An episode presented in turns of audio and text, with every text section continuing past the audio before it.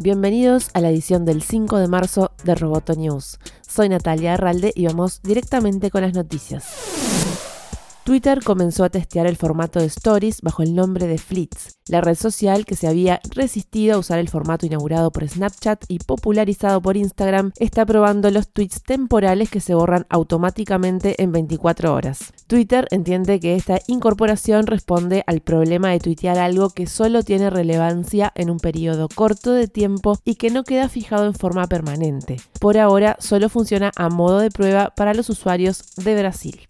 Facebook proporcionará anuncios gratuitos a la Organización Mundial de la Salud para garantizar que los usuarios estén informados sobre el COVID-19 o coronavirus, según informó el presidente ejecutivo de la compañía, Mark Zuckerberg. Los usuarios que busquen publicaciones en Facebook sobre el virus verán una ventana emergente que los dirigirá a los sitios de la OMS o su autoridad de salud local para obtener la información más reciente. Zuckerberg prometió nuevamente que la compañía eliminaría las afirmaciones falsas y las teorías de conspiración para combatir información errónea sobre el coronavirus.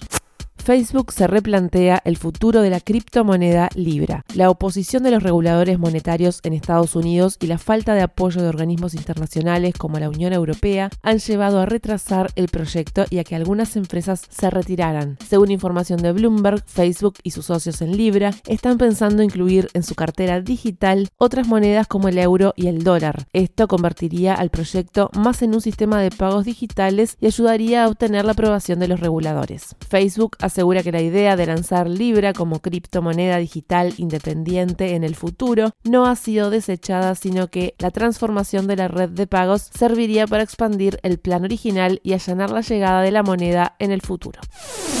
Roboto News es parte de Dovcast. Te invitamos a seguirnos en www.amenazaroboto.com, arroba amenazaroboto y facebook.com barra amenazaroboto. Hasta la próxima.